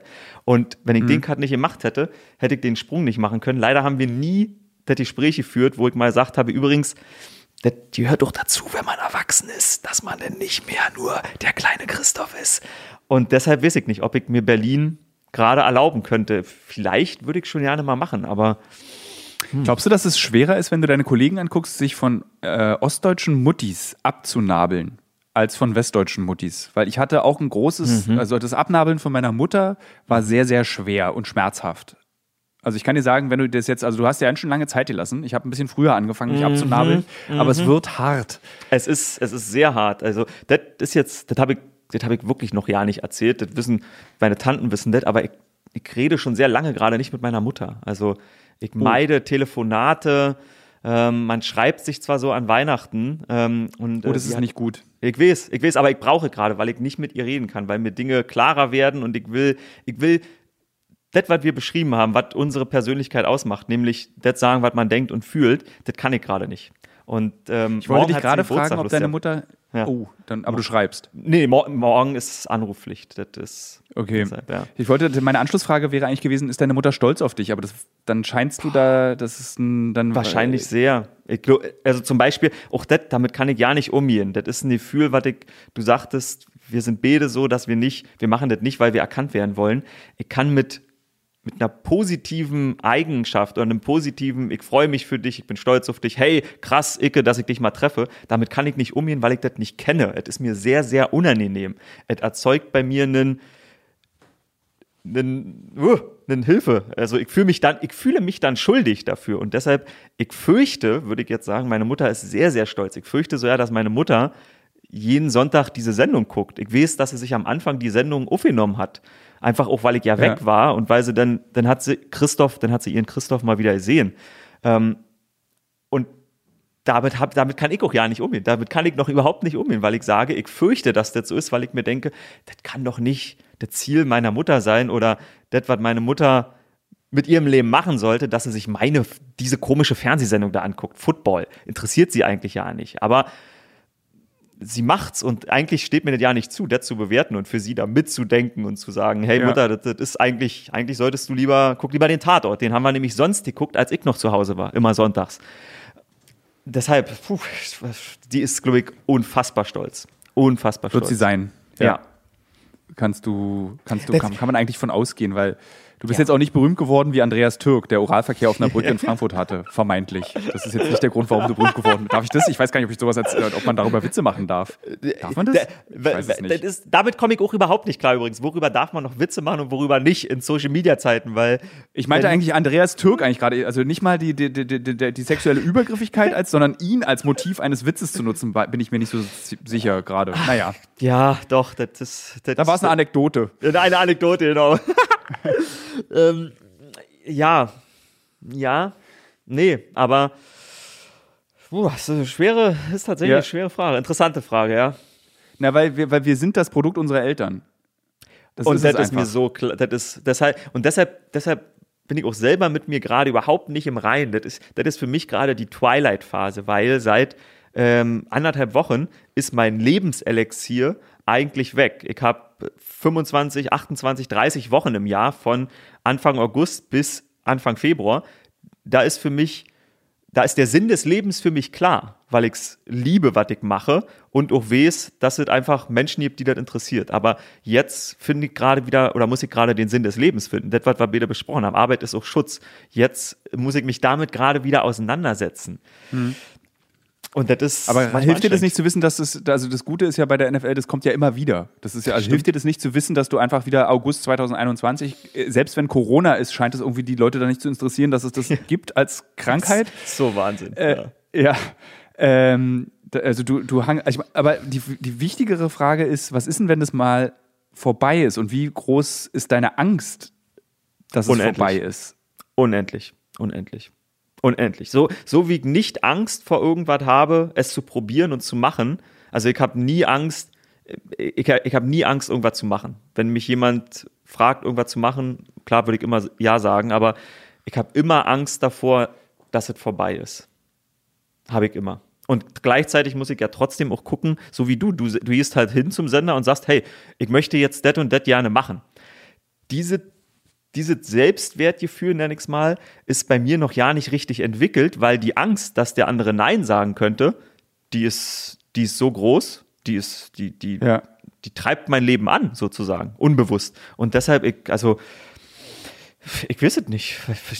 Die ich kenne das, was du da beschreibst, ist dieses, habe ich, ich habe jedes Jahr, wenn die Reisen für Uncovered losgehen und wir sind an einem ja. sehr, sehr gefährlichen Ort oder einem sehr besonderen Ort, stehe ich da still mit mir und sage zu mir selbst, hoffentlich ist es nächstes Jahr wieder ein Ort, der so ja. besonders ist. Und ich denke dann aber gleichzeitig, aber ich kann das doch nicht ewig machen. Ich kann doch nicht, also hm. Peter Scholler-Tour hat es ja noch direkt, ich glaube, der hat seinen Tod selber moderiert. Ähm, ja. Also ja. so. Äh, du, also, du, also du kannst es natürlich lange machen, aber das muss sich ja irgendwie auch verändern. Du, du selbst musst dich auch verändern. Und das, das, ist der, das ist der einzige große Druck, den es in meinem Leben eigentlich gibt, ist dieses so, du musst dich ständig darüber, also was passiert über übermorgen? Mhm. Das ist dieser, der Gedanke belastet mich zum Beispiel ganz schön. Und das, das muss dich ja, also wahrscheinlich dich auch belasten. Das ist dieses so, ey, kann ich mit 50 noch mhm. NFL-Spiele genauso leidenschaftlich mhm. moderieren und erklären? Oder müsste ich, werde ich dann irgendwie beim ZDF irgendwie die Vier-Schanzentournee irgendwie machen? was, also es ist so, was ich mir nicht so richtig vorstellen kann. Ich, ich verstehe voll, was du meinst. Ja, das ist, ich glaube zum Beispiel, äh, auch das ist ja so was, was ich noch nicht für mich, das ist wie eine Therapiesetzung heute, was ich für mich noch nicht so ganz, noch nicht so ganz durchschaut habe, dass ich mit dem, was ich gerade habe, eigentlich auch sehr glücklich sein kann. Ich denke mir, ja, okay, das kann ja nur die erste Etappe sein und eigentlich, eigentlich würde ich viel lieber ins Spiel kommentieren, was käme danach? Der Übermorgentag, der, der ist mir ja nicht klar, wo ich hin möchte. Das weiß ich ja nicht.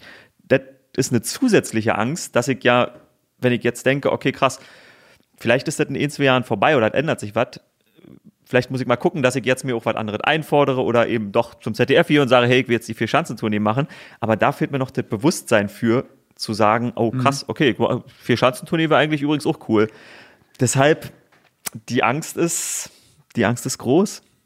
Ich habe äh, das, ich habe letztes Jahr, also jetzt können mir auch langsam die Hörerinnen und Hörer dieses Podcasts vorwerfen, wenn ich zu oft über den Osten und den Unterschied zum Westen rede, aber mir ist es ein sehr wichtiges Thema, weil ich äh, das Gefühl habe, dass wir A, also die Ostdeutschen, unsere Generation, als Opfer sehr oft dargestellt werden. So, mhm. wir konnten ja nichts dafür, dass wir in diesem Unrechtsstaat aufgewachsen sind. Mhm. Und B, habe ich letztes Jahr bei einer, Wir sind der Osten, hieß das. Es war so eine, ein Verein, der sich gegründet hat von so jungen Leuten, also sagen wir, von, sagen wir mal so von 25 bis 45, ältestens 50.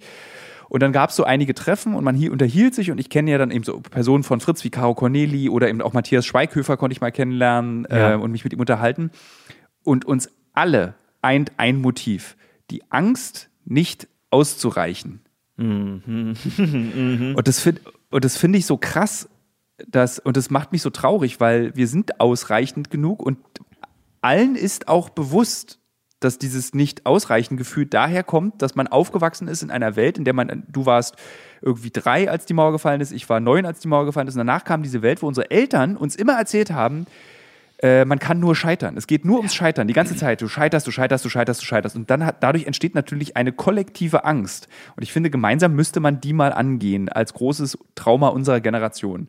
Dass wir, also ich glaube, die 90, 91, 92, 95 geboren sind, die haben das noch weniger. Aber ich finde, die, so, die in, vor den 90ern geboren sind, die haben das alle. Dieses, Das wir leben jetzt im Westen. Wir sind eigentlich, also wenn man mit uns redet, bei dir erkennt man, dass du aus dem Osten kommst. Tut mir leid, das bleibt, wirst du nicht Ja. wegkriegen. Äh, an, der, an der Art, wie du sprichst, nicht an dem, wie du dich verhältst. Ja. Äh, aber ähm, das ist halt einfach scheiße, dass wir, dass die Triebfeder unseres Lebens eine Angst ist und nicht irgendwie, wir wollen mal das Leben entdecken. Uns gehört die Welt. So, dieses, weißt du, was du bei mir so ein bisschen erkennst, Ja. dieses, ich nehme Ja. mir einfach, was ich brauche. Aber das ist ein Produkt von so viel Nachdenken und eben nicht arrogant sagen, mir gehört die Welt, sondern einfach so, Mhm.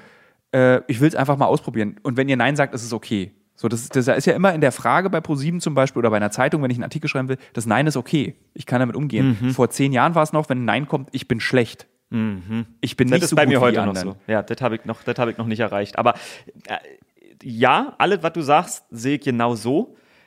Ich denke mir aber, und de- deshalb so, so tickt mein Kopf, so sehr schlecht oder unsicher, wie ich selber bin, nach dem, was du beschrieben hast, denke ich mir, aus dieser, aus dieser Grundlage, die wir in uns haben, Ossis, da wo wir sozialisiert sind, vor allen Dingen unsere Eltern, das ist ein ganz wichtiger Punkt, die Eltern machen einen aus. Aus dieser, aus dieser Grundlage ist natürlich auch eine unfassbare Macht erwachsen, worauf wir eigentlich stolz sein müssten. Weil, auf doof gesagt, alles das, was heute Fernsehen und Medien ausmacht, da wo ich jetzt arbeite und wo du auch teilweise deinen Lebensunterhalt mit bestreitest, zu großen Teilen, Ja, ja. da sind wir unfassbar wertvoll. Wir sind die, wo, wo Menschen sagen, okay, das finde ich wirklich interessant, wo halt dieses Authentische, was du vorhin beschrieben hast, wo das wirklich, das, steckt in uns, weil uns das einfach interessiert, weil wir, weil wir da, wir haben eine andere Antriebsfeder als jemand, der das macht, um halt Rich Guy in den Medien zu sein. Deshalb Ja. eigentlich ist das was, wo auch, und, da- und da kommt, glaube ich, der Clash, oder da ist für mich, das, das ist mir irgendwann äh, bewusst geworden, da ist der Clash, finde ich, in, in, in der Arbeitswelt, in der deutschlandweiten Arbeitswelt, die man dann kennenlernt, dass man dass man diese Schwäche, die du jetzt gerade beschrieben hast, wo wir selber sagen, eigentlich ist das übrigens eine Bürde und eine Schwäche, dass andere uns mit dem, mit dem Selbstverständnis gegenübertreten, dass das eine Schwäche ist. Eigentlich finde ich es viel menschlicher und viel logischer, wenn jemand, der hier im Westen groß geworden ist und das ja auch weiß oder erfahren kann, dass Ostler manchmal so ticken oder häufig so ticken, dass man da eigentlich mit einer gewissen Demut gegenübertreten sollte und sagen sollte, ey krass, das ist übrigens eine unfassbare Fähigkeit, ein, einen Benefit, den du mitbringst, den ich hier nicht habe. Den haben meine Eltern Ja. mir nicht mitgegeben, weil sie das zu Hause nicht hatten, das Gefühl, dass das Scheitern, das ist, worum es jetzt geht. Du kannst nur noch scheitern. Das ist, das ist so traurig. Deshalb ist es cool, dass es solche Vereine gibt und ich hoffe, dass dadurch der Diskurs auf dieser Ebene auch geführt Ja. wird. Also, weil der, ich, der ich hoffe das auch und ich will den verfehlt. auch gar nicht wütend führen, weil ich will auch, was ganz wichtig, glaube ich, ist, und das will ich jetzt auch nochmal im Gespräch mit dir betonen, ich bin kein Ostalgiker. Ich bin nicht der, der sagt, ich möchte den Trabi und die äh, Catwurst wieder haben. Aber selbst das ist übrigens eigentlich, das ist so schade, dass sowas so negativ konnotiert ist, weil äh, das ist übrigens auch für unsere Eltern und selbst für mich ist das, ich finde das überhaupt nicht schlimm, sich an bestimmte Dinge sehr, sehr positiv zu erinnern. Ich, ich, ich bin sehr, Ja. sehr froh darüber, wenn ich in KW bin, dass ich bestimmte Dinge da wahrnehme, wo ich sage, ja shit, natürlich ist das ein bisschen, bisschen ostig, aber das ist auch geil, weil übrigens der Westen hat's nicht. So. Ja. Eine, äh, eine, eine Klugscheißerinformation möchte ich jetzt an dieser Stelle einfügen. Westdeutsche Kernkraftwerke hatten keine Kernschmelze-Auffangbecken, sondern lediglich äh, Fliesen. Also wenn es zu einer Kernschmelze kam, käme Dann in einem Fliesen, Kraft oder was? Dann fallen die auf die Fliesen, die Kerne, und schmilzen natürlich durch, was dann die Kernschmelze ist. Im Osten, die äh, sowjetischen Kernkraftwerke hatten äh, Stahlbecken, in die das reinfallen sollte. Ja. Das ist nämlich eins der großen Dinge, die mich sehr wütend gemacht haben, im, äh, als ich so, so mit Mitte 20 habe ich mich mal damit beschäftigt, aus Neugierde, seltsames Hobby, ich weiß, welche technischen Fortschritte wurden abgewertet durch die Wende.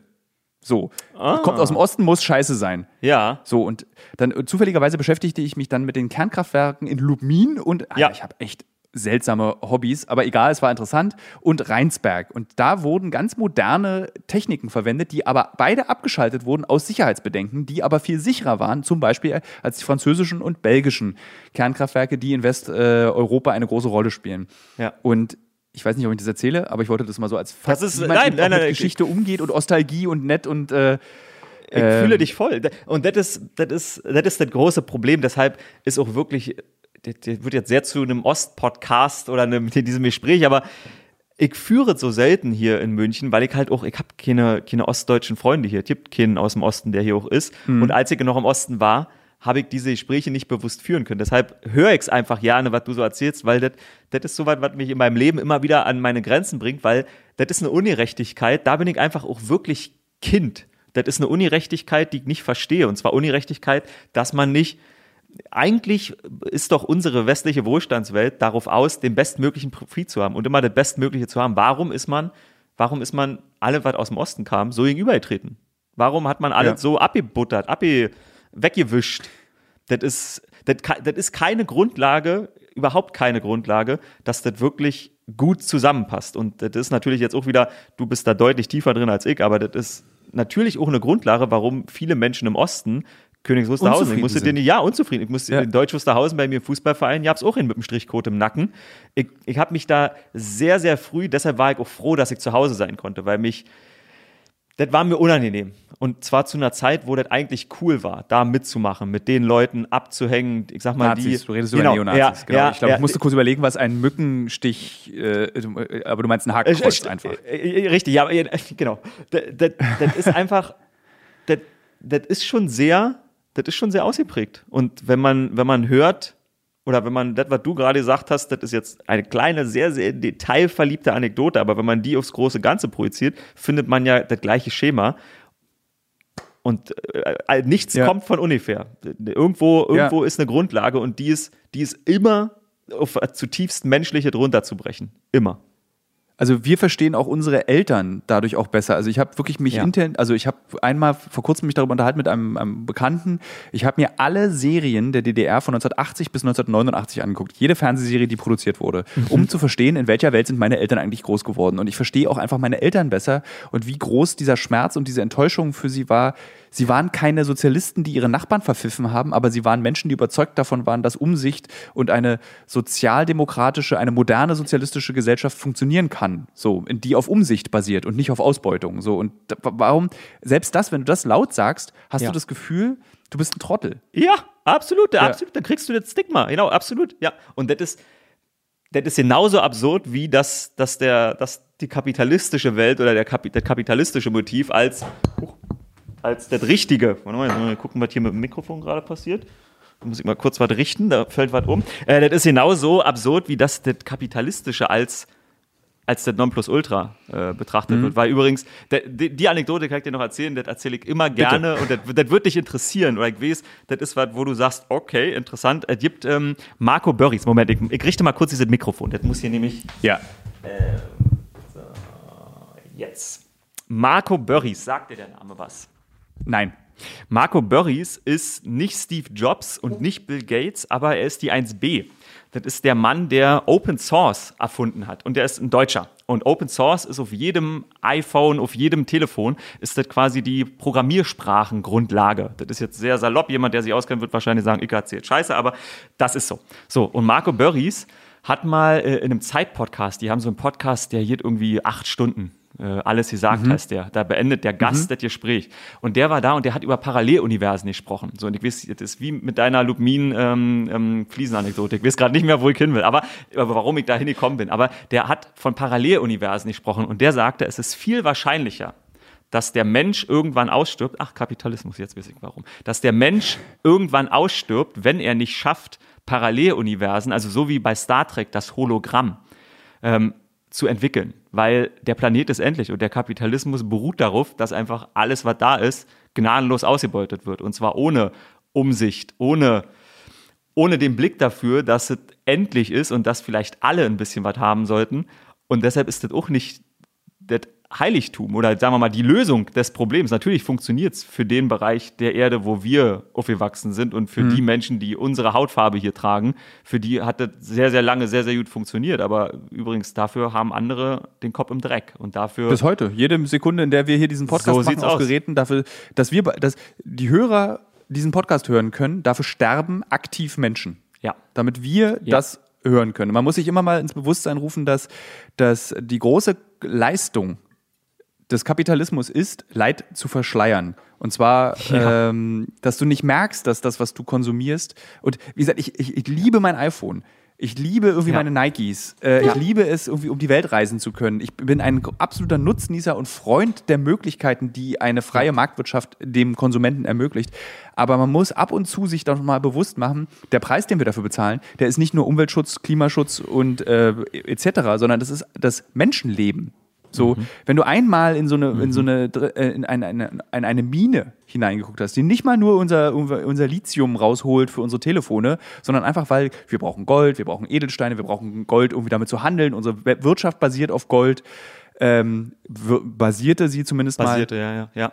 Ja, äh, das sind immer Menschen, die das produzieren. weißt du, und dann ja. finde ich mal so spannend, ich war in Nordkorea zweimal ähm, natürlich will ich nicht in Nordkorea leben, unter keinen Umständen, aber wir werfen Nordkorea Unmenschlichkeit vor. Und ich finde es mhm. so verlogen zu sagen, ja, okay, die haben Arbeitslager. Bei uns heißt es Goldmine. Mhm. Mhm. So, die Leute haben auch keine Wahl in dieser Goldmine. Sie werden durch den strukturellen. Rassismus klein gehalten und ja. ich finde auch diese, äh, ist jetzt eine Anekdote, also eine, eine, eine Zinke in der grausamen Krone des Kapitalismus ist dieser strukturelle Rassismus und ich finde auch diese das Debatten, wenn ich bei Facebook, jetzt fange ich auch an zu schludern, aber egal, weil ich gerade wütend werde. Weißt du, wenn so Leute runterschreiben, ähm, aber ich möchte das noch sagen.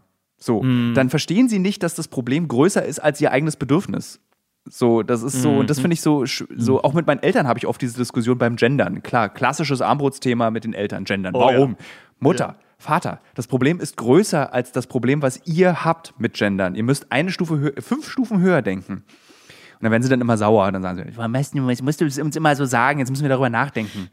So, äh, aber, und, äh, und das ist, äh, im Prinzip können wir den Bogen schlagen wieder zu dieser Ostdebatte.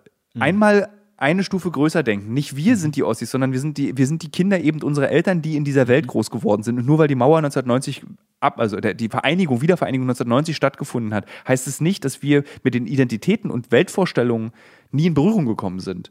Und mhm, wir sind eben mhm. so eine Art, wir sind halt auch so Twitter. Also wir holen uns das Beste aus beiden Welten. So, und trotzdem schämt Korrekt. man sich dafür. Trotzdem hält man das zurück. Trotzdem wundert man sich, dass Kai Flaume aus dem Osten kommt und Michael Ballack. Ja. Ja. Ein weiterer Fußball, den ich kenne. Ja, ja. So, und man ist überrascht. Man sagt, was, der kommt aus dem Osten? So, das ist, das ist scheiße. Ja. Das ist, das, ist, das ist faszinierend, dass der tatsächlich. Ich, ja, ich, ich weiß nicht, warum der Mensch nicht, warum nicht alle Menschen eher zu der Erkenntnis kommen, dass diese gedankliche Auseinandersetzung, die du gemacht hast, um das sagen zu können, dass diese Auseinandersetzung nötig ist. Und zwar deshalb, weil sie, glaube ich, einfach ein besseres Miteinander schafft. Jetzt wird so, ich, ja, ja. Nee, du sagst, mach dir keine Sorgen, alles ist gut. Aber ja. dann lass uns jetzt mal, wir haben, wir haben massiv überzogen schon. Ich habe versucht, ich setze mir immer so eine Zeitgrenze in den Podcast, aber ich würde dir gerne eine Abschiedsfrage noch stellen. Ja. Und zwar, äh, die passt ein bisschen zu der Frage, hast du nicht Angst, dass es irgendwann vorbei ist? Äh, aber was wäre die Alternativsportart, die du B-moderieren würdest? Wahrscheinlich auch schon tausendmal gestellt und keine moderne Frage oder nee, egal, ich will es trotzdem nee. wissen.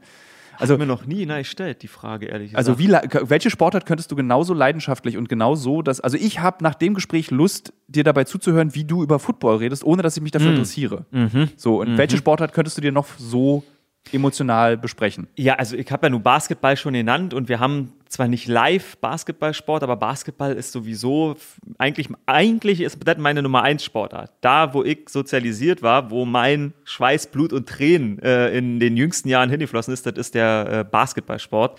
Deshalb zählt die Antwort nicht.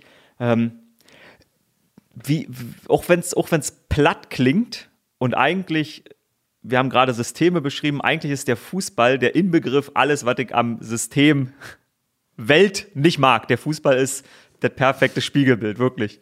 Und trotzdem wert deshalb der Fußball, weil Fußball erreicht am meisten Leute. Und das ist das Einzige, warum ich, was ich im US-Sport gelernt habe, es ist so schwer, noch einen gemeinsamen Nenner zu finden unter den Menschen. Das Social Media, die, die früher gab es fünf Fernsehsender, heute gibt es 500. Und nicht mehr ein Drittel der Menschen gucken ein, sondern jeder Sender hat 8% oder so. Es ist so schwer, noch einen gemeinsamen Nenner zu finden in der Gesellschaft. Menschen leben so unterschiedliche Leben und sitzen trotzdem in der Bahn nebeneinander, könnten sich nicht mal Tag sagen. Sport ist immer, ist immer ein gemeinsamer Nenner. Sport, das ist in Amerika, deshalb ist es, ist US-Sport so ein, das ist der, letzte Kid in dieser Gesellschaft. Der Biden und der Trump-Wähler, die gucken beide Sport und beim Sport sitzen sie ne-, nebeneinander, unterhalten sich mal, obwohl sie eine Woche später sich vielleicht gegenseitig die Köpfe einschlagen. Und deshalb wäre Fußball aus diesen höheren Motiven für mich der Sport, wo ich sagen würde, hey,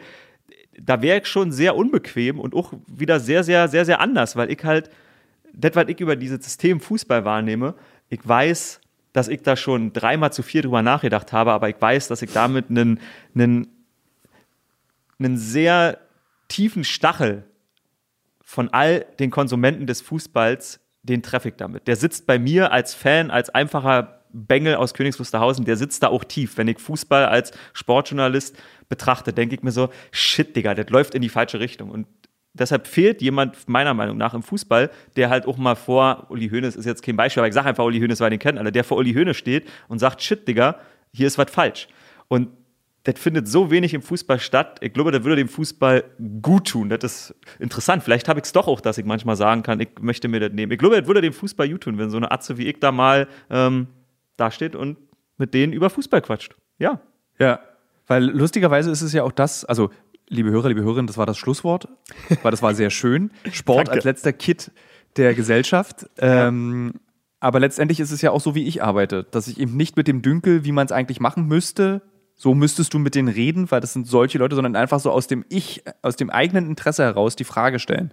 Ja. Also dem Drogendealer nicht sagen, fragen, ist aber moralisch verwerflich, was du machst, sondern, Alter, wie scheiße muss es dir eigentlich gehen, dass du das machen musst? Und dann sagt er dir, ja, mir geht's einfach scheiße und ich habe keine andere Wahl. So. Und das mhm. ist natürlich total spannend und auch für den Zuschauer, wo, wir, wo er sich dann eben nicht, und da haben wir den Bogen zur Authentizität geschlagen, er wünscht sich nicht den, Authent, äh, den authentischen Moderator, mhm. sondern er mhm. wünscht sich den, der die ehrliche Frage stellt, die ihn wirklich bewegt.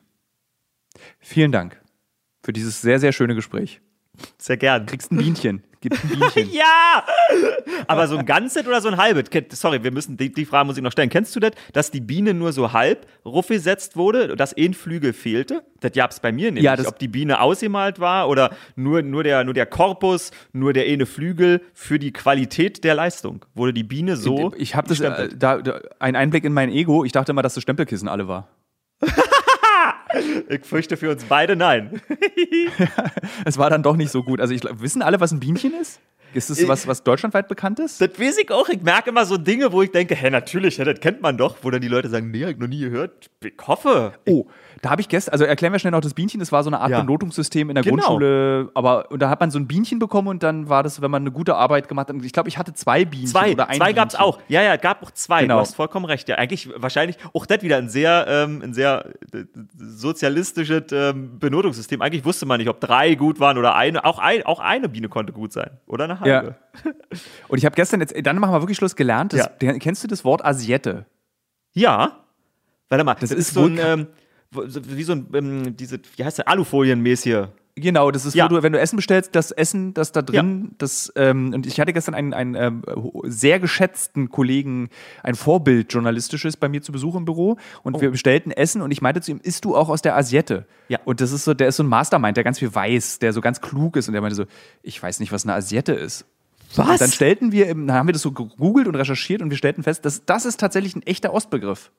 Ach krass. Diese, das, und das dachte, ich dachte, das wäre wirklich einfach der, weil es ein französisches Wort ist, äh, hat Siehst man ja nicht außer französische. Ja, ja, ja. Ähm, und dann haben wir geguckt, was Asiette noch bedeutet. Und Asiette ist auch die Haltung eines, eine gute Haltung eines Reiters auf dem Pferd. Heißt, nennt man, er hat eine gute Asiette, er hat eine Asiette auf dem Pferd. Das heißt, er sitzt gut. Also, also geile Wörter. Aber da meinte er eben, da merke ich auch so, lustig. Ist auch wieder so ein Wort, was du ganz normal benutzt, wie Bienchen wahrscheinlich. Ja. Und äh, findet nicht statt. So, jetzt aber Schluss. Vielen Dank. Es war sehr schön.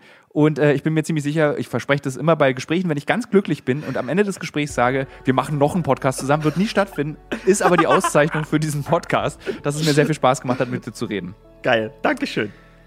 Gut, und wir sehen uns das nächste Mal auf irgendeiner dieser Brainfart. Brainfart. Ja! ja. Ich drücke jetzt auf Stopp. Dito.